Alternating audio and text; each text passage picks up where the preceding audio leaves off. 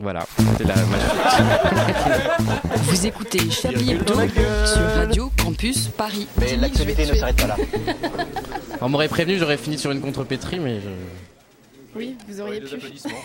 Ah oui. Une chronique qui laisse des marbre ce Tout le monde n'est pas cultivé. J'avoue. Non, non, mais il y a des, il y Le a malaise est palpable. Edoui, Edoui, Edoui, Je me retire de la vie euh, radiophonique. rattraper ça. Arrête, mais c'était très bien. Merci. Chers, chers confrères, chers consoeurs, encore que je dis cher, mais en fait on se connaît pas bien, donc je sais pas Non. combien vous prenez. Hein. Enfin, à part Manouchian, ce qui, euh, puisqu'il fait ça toujours gratos, tant il kiffe qu'on lui gratte euh, directement les premiers accords de Starway to Even sur les cordes vocales à l'aide d'une verge turgescente. Cette semaine, je travaille mon revers comme Tsonga à la veille de Roland Garros, le mouvement du bras ample, souple, puissant et paf au dernier moment, le petit coup sec du poignet à l'impact pour mettre de l'effet et bien lifter la gueule de tous les gros cons. Moi qui suis un fervent républicain, je suis à deux doigts de me convertir à la monarchie juste pour pouvoir porter une grosse chevalière, histoire que mes tartes hebdomadaires laissent une empreinte indélébile. Alors à votre avis, qui c'est qui va prendre des grosses baves dans sa gueule façon Romain dans Astérix et Obélix cette semaine? Des idées? Fillon, Fait- Non, non, non. Benzema. Eh, ouais, eh, Valls Eh oui, Gogo Gadget au point dans sa gueule à lui non seulement parce que le type se présente aux primaires de gauche, euh, mais en plus avec un discours. Non mais le mec, tu as l'impression que c'est Hibernatus en fait. Son bilan de Premier ministre, rien, que dalle, il était pas là. Il a un alibi, il était au cinéma.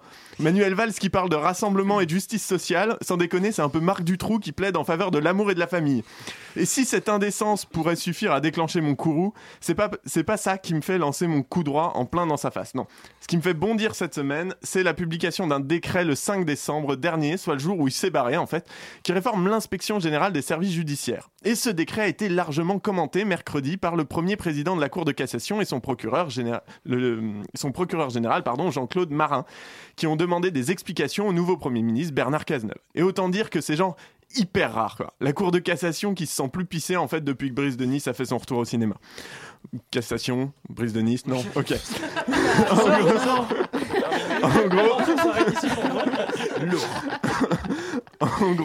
ils se plaignent que ça les place directement sous le contrôle du gouvernement, faisant une entorse supplémentaire à la règle essentielle de la République, la séparation des pouvoirs. Alors moi, quand j'ai lu ça, j'ai fait trois fois le tour de mon slip, hein. Sauf qu'à Mediatart, on est un média d'investigation, hein, demandé à Cahuzac. Du coup, je me suis un peu renseigné. Non, parce que j'enverrai pas valser, je n'enverrai pas valser Manuel d'une ville, d'une gifle avec plaisir, mais par souci d'éthique journalistique. Il y a Burn à côté de moi, c'est très perturbant. Vous savez, donc je ne, mais par souci d'éthique journalistique, je fais quand même mon travail. Vous savez, Laurent Geoffrand, ce truc dont vous êtes complètement dépourvu. Et Il est pas après, là. il est pas là. Bah ouais, mais je n'avais, je n'avais, 27 000 chroniqueurs. Est pas là. Non mais, non mais, on- euh, je suis incapable d'improviser. Soyons très clairs. non, mais c'est- non, mais avec la technologie Wi-Fi, on peut maintenant se communiquer à distance. C'est ça, et c'est important. Dans le studio, mais tu vas trouver celui qui est pas là. La prochaine fois, je réviserai mieux. Et après consultation de quelques experts, il s'avère qu'en fait, le contrôle exercé sera avant tout financier, un contrôle de fonctionnement pour réduire les coûts. Et le décret ne prévoit absolument pas d'interférer avec les décisions judiciaires, ni même les prérogatives juridiques de la Cour de cassation. Mais du coup, pourquoi tout ce bordel? Eh ben, il se trouve qu'en fait, Jean-Claude Marin, susnommé, est un proche d'un paquet de bonhommes de droite. Et c'est une bonne occasion de fragiliser encore un peu plus la, présidence d'Hollande. Du coup, Manu s'en prend une par ricochet, hein, mais finalement, la baffe, elle va d'abord à Jean-Claude, qui a bien essayé de nous niquer sur ce coup-là. J'aurais dû m'en douter, c'est le point qui avait relayé l'info. La fulgure au baf de la semaine va aussi directement dans la tronche du PS parce que là c'est plus possible. Non déjà du côté des ministères ça recase à tout va ses collaborateurs en prévision de la déroute de 2017, un vrai mercato politique qui nous la met bien profond comme par exemple avec la nomination de préfets hors cadre, c'est-à-dire des préfets sans préfecture mais avec le- les mêmes avantages en fait, salaire, retraite et surtout fonctionnaires, donc invirables par la droite quand elle reviendra au pouvoir. Préfet hors cadre, c'est donc un peu le RSA du collaborateur. hein. Là encore, le titre ne laisse que peu de place à l'imagination. Après de bons et loyaux services, on lui assure une pension pour ne pas le laisser crever. Enfin, je dis, euh, je dis RSA, mais le RSA, lui, on peut le perdre. Mais c'est pas tout. Hier soir se tenaient les primaires du parti pour les législatives et c'est un festival de fils de puterie. hein. On reste dans le thème du JT. Bon, Ah, déjà. Improvisation là Eh ouais, non, j'ai- j'essaie de progresser. Bon, déjà. Ça va pas vous calmer tout ça. Bon déjà, je vais jamais arriver au bout. Bon déjà, Myriam El Khomri sera la candidate dans sa, sa circonscription, hein, donc elle lui a 5 voix d'écart. C'est con parce que dans ma tête, il y a moins de patrons que de travailleurs dans le 18e, enfin.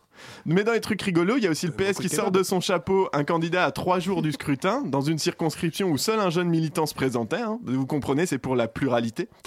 Ou encore Daniel Vaillant, actuel député, qui n'avait pas présenté sa candidature à sa succession parce qu'il visait les sénatoriales, sauf qu'il s'est fait griller, en fait, manque de peau. Et il a donc cherché à revenir dans la course, mais trop tard puisque les inscriptions étaient fermées. Ça va pas arrêter le bonhomme qui a fait imprimer à ses collaborateurs ses propres bulletins de vote et les a déposés dans le bureau le jour de l'élection et a été élu. Voilà. Le type parle de démocratie interne, là où moi je dirais plutôt hémorragie interne. Hémorragie interne d'un parti subclaquant à qui je fous une méga tarte, non pas pour le réveiller, mais si possible, pour l'achever. Vous êtes vraiment euh, quelqu'un de gauche-gauche, quoi. 68, quoi, genre. euh, Merci Edoui. Comme le disait Yves hein, en cachette, il y aura pas de prochaine fois, effectivement.